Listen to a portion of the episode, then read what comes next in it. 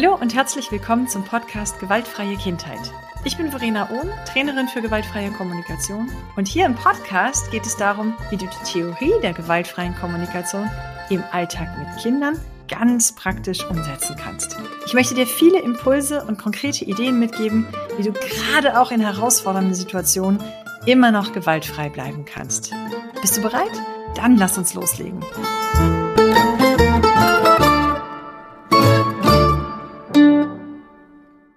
Lohnt sich gewaltfreie Kommunikation? Lohnt es sich, GFK zu lernen? Lohnt es sich, bedürfnisorientiert und gewaltfrei mit anderen Menschen umzugehen? Ich werde manchmal gefragt, ob sich die Mühe, der Aufwand, die Geduld, der Schmerz, all das, was uns begleitet, wenn wir GFK ähm, in unser Leben holen, ob sich das lohnt und was sich ändert. Und ich möchte heute gerne erzählen, mm, was ich beobachtet habe, was sich alles geändert hat, seit ich mit gewaltfreier Kommunikation angefangen habe. Und ich möchte ganz konkret drei Situationen rauspicken aus dem Alltag, die ich heute tatsächlich anders löse, mit denen ich anders umgehe, als ich es früher gemacht habe. Und natürlich ähm, picke ich mir da Situationen raus, die ich als sehr oder wo ich die Veränderung als sehr bereichernd empfinde. Ich möchte gerne Mut machen. Dauert nicht so lange. Ich bin jetzt noch nicht 20 Jahre mit der GfK unterwegs. Ähm, schon ein paar Jährchen, ja. Aber das, was ich heute erzählen möchte, also diese drei Situationen, die ich anders löse, ähm, die habe ich relativ schnell begriffen. Also in den ersten zwei Jahren nach meinem ersten Einführungskurs. Ja, mal so ähm, ganz allgemein, was ändert sich, wenn wir die GfK in unser Leben holen? Ich mag nicht so gerne sagen, wenn wir sie anwenden, denn ähm, erstmal ist es ja eine Entscheidung. Ich entscheide mich, dass ich ab sofort mich bemühen möchte, empathisch und aufrichtig, beziehungsorientiert zu kommunizieren. Und ähm, dann ist es auch nichts, was ich als Methode anwende. Ich nutze natürlich die Methode, da werde ich immer und immer und immer wieder auch drauf zurückkommen hier im Podcast, aber ähm, vielmehr geht es doch darum, wie ich dieses, dieses, dieses Mindset, dieses, dieses Paket an Methoden und Werkzeugen und Haltungen, wie ich das nutze für mich im Alltag. Ja, was ändert sich? Hm, bei mir hat sich die Qualität der Beziehungen geändert und tatsächlich haben sich auch meine Freundschaften verändert. Freundschaften, die geblieben sind, wurden intensiver, ähm, inniger, wir machen viel mehr Beziehungspflege und ich habe aber auch viele Freunde ziehen lassen, würde ich es mal sagen. Ich habe mich in aller Freundschaft von Freunden getrennt. Ähm, mein Freundeskreis hat sich tatsächlich Stück für Stück für Stück verändert. Kann natürlich sein, dass das auch mit den Kindern zu tun hat. Ne? Ähm, weiß ich nicht so recht. Ich achte auf jeden Fall mittlerweile auf andere Dinge in Freundschaften. Dann ähm, hat sich meine Art zu sprechen verändert. Ach nee, äh, wen wundert's? Also wir fangen an, andere Worte zu benutzen. Wir bekommen einen anderen Wortschatz. Wir äh, formulieren anders. Und die sogenannten, in Anführungsstrichen, die GFKler, erkennt man manchmal daran, wie sie sprechen. Ob das jetzt gut ist oder nicht, sei mal dahingestellt. Jenseits von gut und schlecht ähm, fallen mir Dinge auf, die effektiv anders sind. Mm. Ähm, dann hat sich meine Konfliktbereitschaft verändert mit den Jahren. Ich habe nicht mehr so viel Angst vor Konflikten.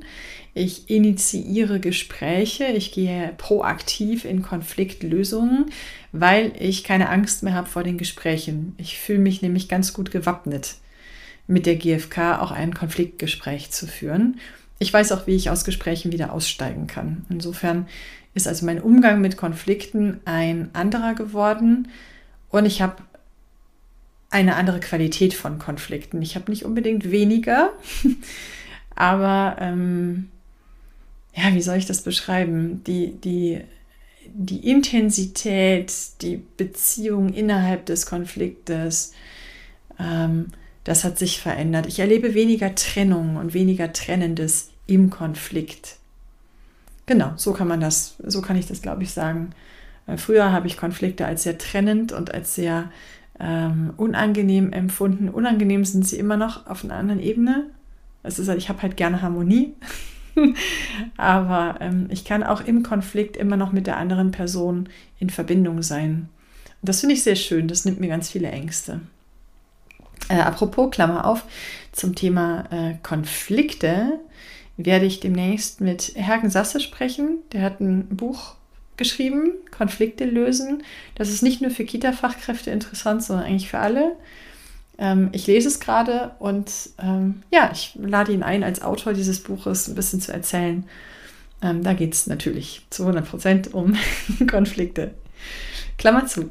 Mm, was hat sich noch geändert? Äh, mein, insgesamt mein Umgang mit anderen Menschen. Ich höre anders zu und ich höre mehr zu als früher. Ich erzähle weniger. Ich erzähle ja total gerne Geschichten, aber ich erzähle, wenn ich zuhöre, nicht mehr so viel von mir. Also na, eigene Geschichten erzählen ähm, tue ich an anderer Stelle. Mm.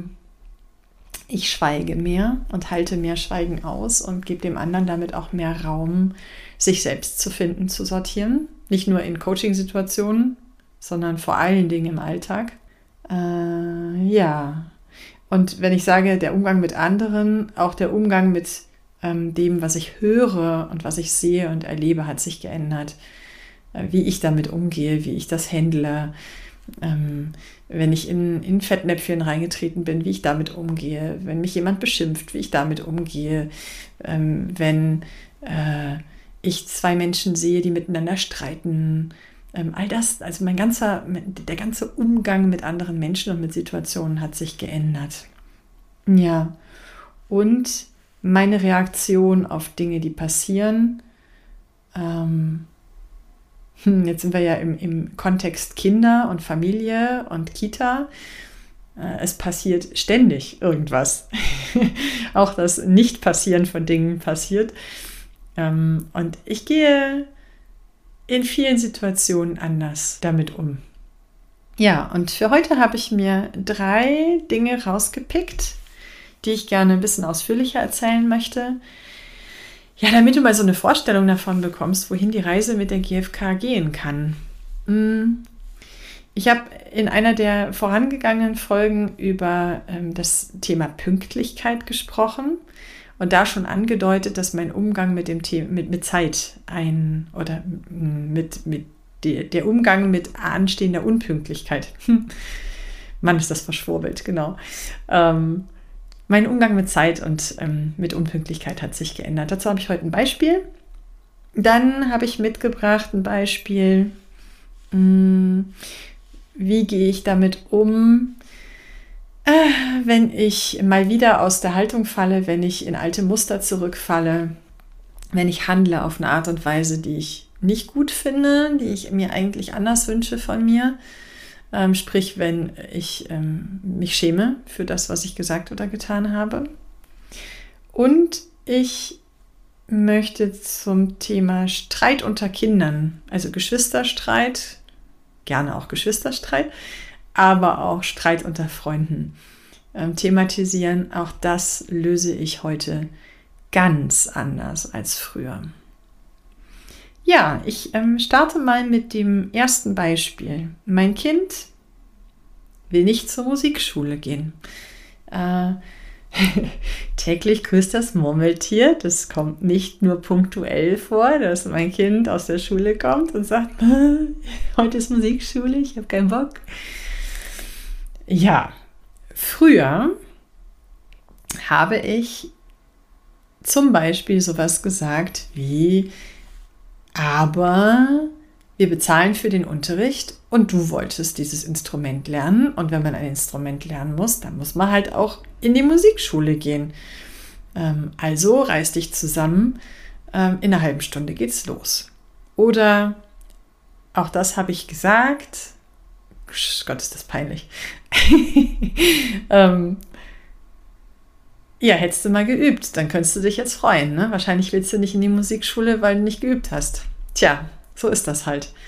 Ähm, ja, nicht besonders schön, fühlt sich ganz eklig an, aber auch das ähm, ist mir schon über die Lippen gekommen und ich ähm, gebe zu, manches Mal denke ich das noch.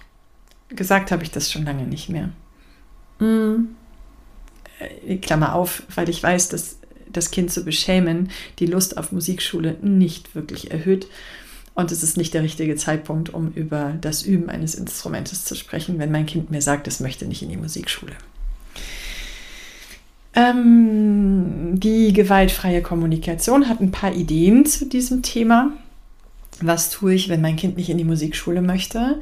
Zum einen kann ich gucken, warum möchte das Kind nicht in die Musikschule. Das ist das, was ich früher ähm, im Zweifel versucht habe herauszufinden, indem ich sage, hä, du willst nicht in die Musikschule, warum nicht?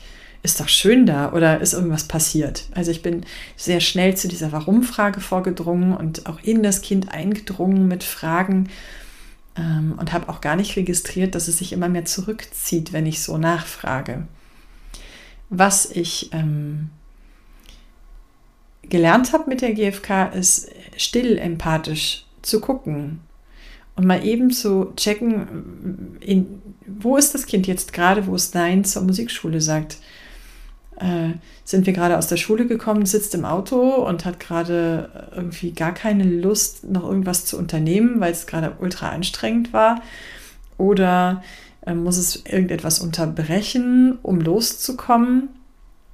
Also dieser Blick auf, wo steht mein Kind jetzt gerade in diesem Augenblick, wie geht es ihm? Was könnte der Auslöser für das Nein gewesen sein? Ähm, und ist das Nein, ich will nicht zur Musikschule, ein echtes, ein echtes Nein zur Musikschule oder ist das ein, boah Mama, ich habe jetzt gerade über, ich kann mir jetzt gerade gar nicht vorstellen, dass ich in einer halben Stunde Lust habe, loszufahren.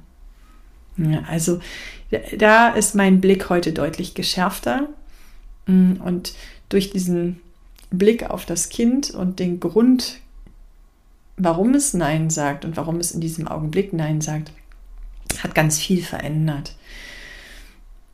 Ja, und wie, wie, wie handle ich dann? Was tue ich in dem Moment?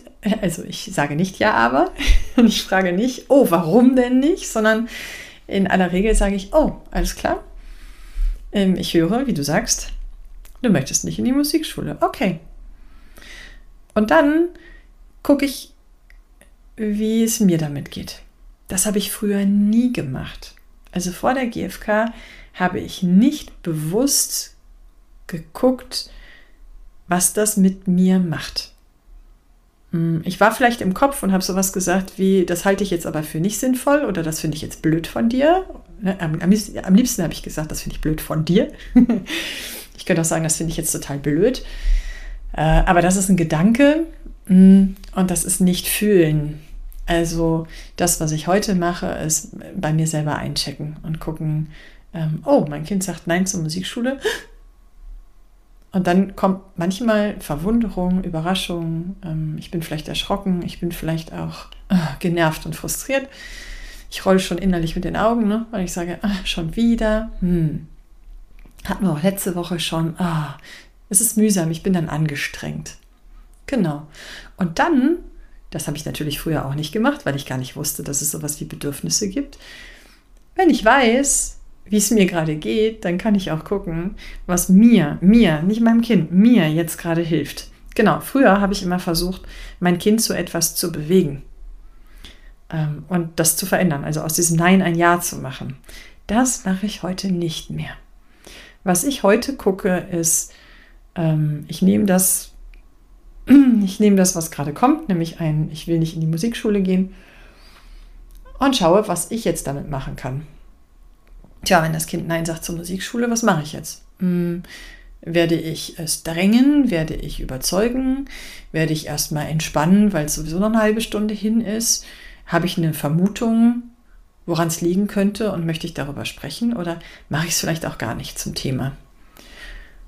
Ja, und abschließend dazu ganz oft, wenn das heute kommt, ich will nicht zum Fußball, ich will nicht zur Musikschule, ich habe keine Lust auf Tanzen, ich habe keine Lust auf Turnen, ich will nicht in den Garten. Ich warte. Ich nehme das zur Kenntnis, signalisiere deutlich nonverbal, dass ich das gehört habe und ich bewerte das erstmal nicht. Ich nehme es einfach, wie es ist, nämlich eine Unlustbekundung. Ich bilde mir noch nicht mal ein Urteil drüber. Ich bin auch mittlerweile nicht mehr so wahnsinnig genervt und frustriert, weil ich die Erfahrung gemacht habe, dass wenn ich erstmal loslasse und entspannt bleibe, mh, hm, tatsächlich, wenn es dann an der Zeit ist und ich den Snack parat habe und die Tasche gepackt ist und ich sage, so, es wird Zeit, dass das Kind dann kommt. Das ist wirklich erstaunlich. Also der Schlüssel, den ich so entdeckt habe, ist, wenn ich loslasse, dann wird es leichter. Hm. Ja, zweites Beispiel. Eine Situation, die ich heute anders löse als früher. Es passiert mir heute wie damals, damals klingt so hochtrabend, wie vor fünf Jahren. Auch heute noch passiert es, natürlich, ich bin Mensch, dass ich Dinge sage oder tue, die ich im Nachhinein bedauere oder bereue. Dass ich ähm, schimpfe, obwohl ich nicht schimpfen möchte, dass ich Druck ausübe, obwohl ich nicht Druck ausüben möchte, dass ich genervt bin, mit der Faust auf den Tisch haue, obwohl ich weiß, dass dich dann alle erschrecken.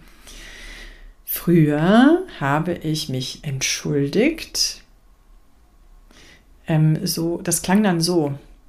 Ja, Entschuldigung. Aber weißt du, so, und dann habe ich Gründe angeführt, warum ich so gehandelt habe und dass das vollkommen okay war, dass ich so gehandelt habe und dass mir das Kind ja auch keine Wahl gelassen hat. Ne? Also letzten Endes ist das Kind selbst schuld, wenn ich so mit ihm umgehe. Krass, wenn ich mich das so sagen höre.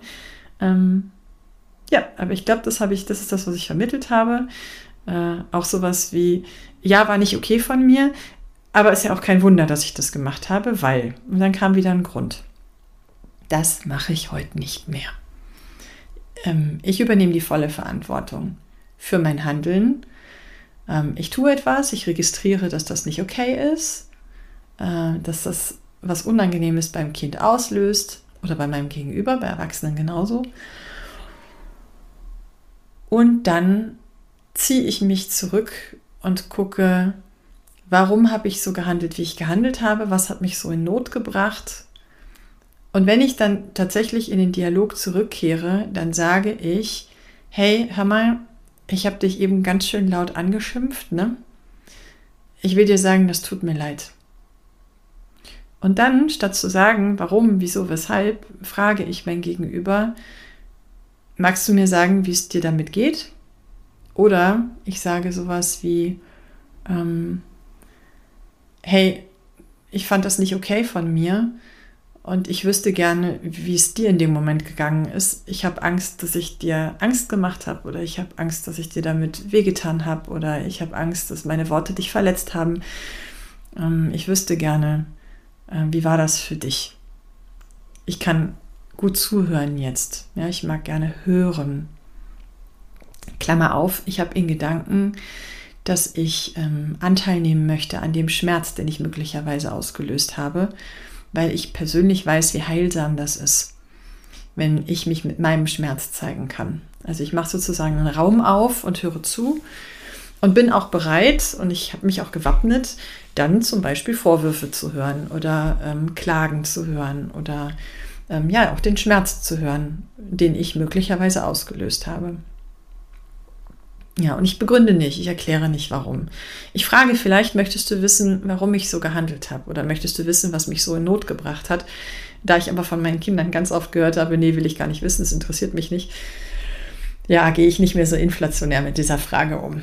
Ähm, ich habe schon großen Drang zu erklären, warum ich die Dinge getan habe, die ich getan habe. Ich weiß aber, dass meine Kinder zum Beispiel sich dafür nicht so sonderlich interessieren. Ja. Ja, also das mache ich anders. Ähm, und mir verschafft das ganz viel Leichtigkeit. Es ist nicht mühsam zuzuhören ähm, und zu fragen, wie es war und zu sagen, dass es mir leid tut. Es ist viel mühsamer, ähm, so lange zu erklären, bis der andere sagt, ach so, deswegen hast du so gehandelt. Ja Mensch, jetzt verstehe ich das. Ähm, ja, dann ist es ja auch nur noch halb so schlimm. Das ist, ja das, was ich eigentlich möchte. Ne? Wenn ich alles erkläre, dann hätte ich gern, dass der andere sagt, ach so, ja dann, ja klar, na, klar verzeihe ich dir. Dann will ich so die Absolution haben und wieder glücklich sein. Ähm, ja, davon habe ich mich verabschiedet. Das, ja. Mhm. Und das Dritte, was ich heute anders mache als früher, ist der Umgang mit Geschwisterstreitigkeiten oder mit Streit unter Kindern. Äh, das kann ich relativ kurz halten. Ich bin sicher, dass es viele Menschen gibt, die, denen es ähnlich geht. Geschwisterstreit ist das, was mich heute noch krass an meine Grenzen bringt, weil das oft laut ist, weil meine Kinder körperlich werden, weil ich Angst habe, dass der eine den anderen verletzt, sowohl körperlich als auch seelisch. Ähm, ich bin völlig ohnmächtig, weil ich null Kontrolle habe. Am liebsten würde ich alles kontrollieren. Mm. Und ja, das, das entgleitet mir so. Und also diese Lautstärke und die die Gedanken in meinem Kopf, mein Kopfkino, oh, die sind so aggressiv, das soll so nicht sein, wir hauen hier nicht. Ähm, und, und, oft kann ich auch gar nicht nachvollziehen, warum sie streiten. Sagen, oh Mann, wegen so einer Nickeligkeit kriegt ihr euch jetzt hier in die Köppe, könnt ihr euch mal zuhören, kann der eine mal dem anderen zuhören. Also unglaublich viel, was da bei mir los ist. Früher bin ich dazwischen gegangen, früher habe ich den Richter gespielt, ich habe versucht, ähm, eine Lösung zu finden, die für alle passt, beziehungsweise ich habe vielleicht noch nicht mal eine Lösung gefunden, die für alle passt, sondern ich habe einfach geguckt, wo ist da die Ungerechtigkeit und ich habe versucht, Gerechtigkeit herzustellen. Ähm, ja, du hast dem das Spielzeug weggenommen, gib dem das zurück. Du willst ihm das nicht zurückgeben, dann gebe ich es ihm halt zurück. So. Mm. Oder ähm, jetzt hör dem doch mal zu, wenn du nicht zuhören willst, dann musst du halt rausgehen. Ja, oder ähm, ihr streitet euch um das Auto, dann ist halt das Auto weg. Ja, wenn ihr euch nicht einigen könnt, dann einige ich euch. so, das war, das war so ähm, meine Herangehensweise und ich gebe zu, der Impuls, das so zu lösen und so zu tun, ist immer noch ganz tief in mir drin. Ich will, dass dieser Streit ein Ende hat und ich werde schnellstmöglich dem Ganzen ein Ende setzen, denn wenn ich es tue, habe ich es ja unter Kontrolle. Ja, mit der gewaltfreien Kommunikation und mit bedürfnisorientierter Elternschaft habe ich gelernt, erstens, Konflikte unter Kindern gehören zum Leben dazu. Die sind wichtig und hilfreich. Du hörst schon, ne? Oh, ähm, ja, ist nicht so schön. Aber ja, wie sollen Kinder streiten lernen und Grenzen aufzeigen lernen und lernen, sich selbst zu behaupten? Wie sollen sie lernen, Kompromisse zu schließen und einen Konsens zu finden? Wie sollen sie lernen, auch mal nachzugeben und ihre Wut zu regulieren, wenn man ihnen kein Übungsfeld lässt? Und ja, Geschwisterstreit ist ein super Übungsfeld für all das, was zwischen Menschen so passieren kann. Und wer bin ich, dass ich dazwischen gehe und ihnen diesen Lernraum nehme oder Lösungen für sie finde. Wie sollen sie lernen, selber auszuhalten, dass es keine Lösung gibt? Oder wie sollen sie lernen, eine Lösung selber herbeizuführen, wenn ich das für sie übernehme? Also, mit gewaltfreier Kommunikation habe ich gelernt, den Kindern ihre Verantwortung zu lassen und nicht die Verantwortung an ihrer Stelle zu übernehmen. Ich bin immer noch gesamtverantwortlich für das, was so geschieht, aber wie die Kinder ihre Themen lösen, ist eigentlich nicht meine, meine Baustelle. Ich gehe heute, wenn überhaupt, eher in die Rolle eines Moderators. Und Achtung, mit der GfK habe ich gelernt, dass es ganz, ganz, ganz wichtig ist, da bei mir selber zu gucken, ob ich das gerade überhaupt leisten kann. So einen Geschwisterstreit oder einen Kinderstreit zu moderieren, das ist ja wie eine Mediation. Und die Mediatoren unter euch wissen, dass man äh, für so einen Mediationsjob selber total gut gesettelt sein muss. Also eigene Bedürfnisse, die Grundbedürfnisse müssen erstmal alle genährt sein. Ich muss wirklich die Ressourcen haben. Und früher habe ich gar nicht geguckt, ob ich Ressourcen habe. Ähm, das ist das, was ich heute anders mache. Ich ähm, beobachte den Konflikt, ich schaue, wie es mir damit geht, ich sorge gut für mich. Hm, wenn ich völlig am Rand meiner Kapazitäten bin, dann gehe ich mit einem Stopp dazwischen und setze meinen Körper zwischen die Kinder und halte den Mund. Also je weniger Ressourcen ich habe, desto weniger rede ich. Das ist für mich ein elementarer Schlüssel zur Gewaltfreiheit. Denn das, was aus unserem Mund rausblubbert, ist oft viel gewaltvoller als das, was wir tun. Ähm, und je weniger Kapazitäten ich habe, desto hässlicher sind die Sachen, die aus mir raussprudeln. Äh, für mich gilt das. Ich beobachte das auch an vielen anderen Eltern. Ich mag das nicht verallgemeinern. Ähm, ich meine, ein Muster zu erkennen. Kannst mir ja mal sagen, ob du das genauso siehst oder nicht. Mhm, genau. Ja, also auch da, wie schon bei den Schuldgefühlen, die ich eben angesprochen habe, ich höre mehr zu, ich äh, beobachte mehr und ähm, versuche weniger zu reden. Ja, und was ich bei Geschwisterstreitigkeiten auch gelernt habe und heute anders mache als früher, ich richte mein Hauptaugenmerk auf den Prozess. Es steht nicht mehr die Lösung im Vordergrund. Früher wollte ich, dass der Konflikt gelöst wird. Das heißt, ich bin hingegangen und gesagt, okay, ich merke, ihr streitet. Ähm, wie können wir das klären? Wie können wir das lösen? Ähm, wie könnte eine gute Lösung aussehen? Und bin quasi sofort in die Lösungsfindung gesprungen. Und heute, ich habe ja eingangs gesagt zu diesem Thema, es ist so wichtig, dass Kinder streiten, weil sie da so viel lernen. Also lenke ich mehr mein Hauptaugenmerk darauf, wie tun sie es? Was passiert da gerade? Ähm, was lernen sie gerade? Was üben sie gerade? Ähm, worum geht es hier eigentlich? Wenn zwei Kinder um ein Auto streiten, dann geht es vorderrangig um das Auto. Mm, ja, geht es wirklich um das Auto? Also geht es bei dem Streit, der dann meinetwegen zehn Minuten dauert, geht es da wirklich noch um das Auto oder geht es um sowas wie, wo ist mein Platz hier im System? Habe ich hier auch was zu sagen? Wird mir zugehört? Wie kann ich mir Gehör verschaffen? Wie kann ich meine Grenzen aufzeigen? Ähm, wie kann ich mich mit dem anderen auf Augenhöhe begeben? Ähm, wie fühlt sich das an? Ja, also wenn ich mal weggucke vom Auto und hingucke, was passiert da? Was für eine Dynamik ist da? Was spielt sich da zwischen den beiden Streithähnen ab? Ähm, und wenn ich ein Stück weit genießen kann, dass sie lernen und dass ich dabei sein darf und Lernbegleiterin bin, und ja, das ist anstrengend und laut und manchmal, aber ich bin dann nicht mehr so überfordert, weißt du?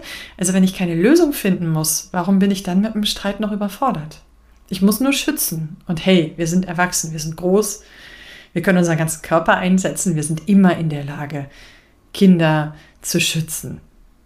Indem wir uns halt dazwischen stellen im Zweifel. Ne? Also ich habe, ähm, mein, meine Älteste ist jetzt 13. Ähm, zwischen ihr und dem Bruder kommt es schon mal zu Handgreiflichkeiten. Selbst da kann ich mit meinem Körpereinsatz noch beide gut schützen. Ich weiß, das wird irgendwann anders, aber im Moment ist das noch so. Also, ich bin nicht mehr überfordert, weil mein Anspruch, was mein Job ist, an, mein, an meine Rolle und an mich sich kolossal gedreht hat. Ja, Hm, ich fasse nochmal zusammen. Also, diese Folge heißt ja drei Situationen, die ich heute anders löse als früher. Die gewaltfreie Kommunikation hat mir geholfen, ähm, die Verantwortung zu übernehmen für das, was ich tue und die Verantwortung bei anderen zu lassen, was sehr viel Entlastung bringt. Und ich höre mehr zu. Ich tue und handle nicht mehr so viel. Ich rede auch nicht mehr so viel.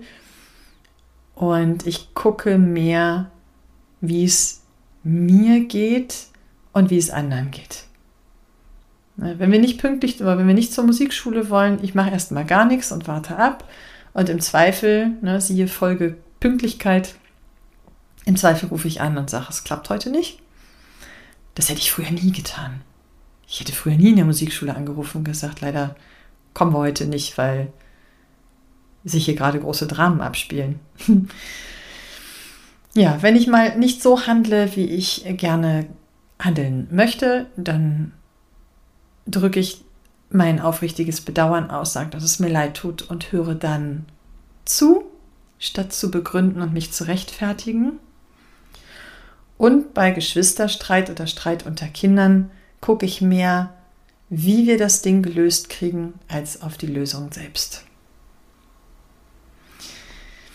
Ja, das ist mal so ein Einblick, was alles passieren kann, wenn man gewaltfreie Kommunikation in sein Leben holt und wenn man entschieden hat, Dinge gewaltfrei klären und mit Situationen gewaltfrei umgehen zu wollen. Ähm, ich hoffe, dass du, ähm, wenn du noch ganz neu in der GfK bist, jetzt eine Vorstellung hast, wie das in der Praxis aussehen könnte.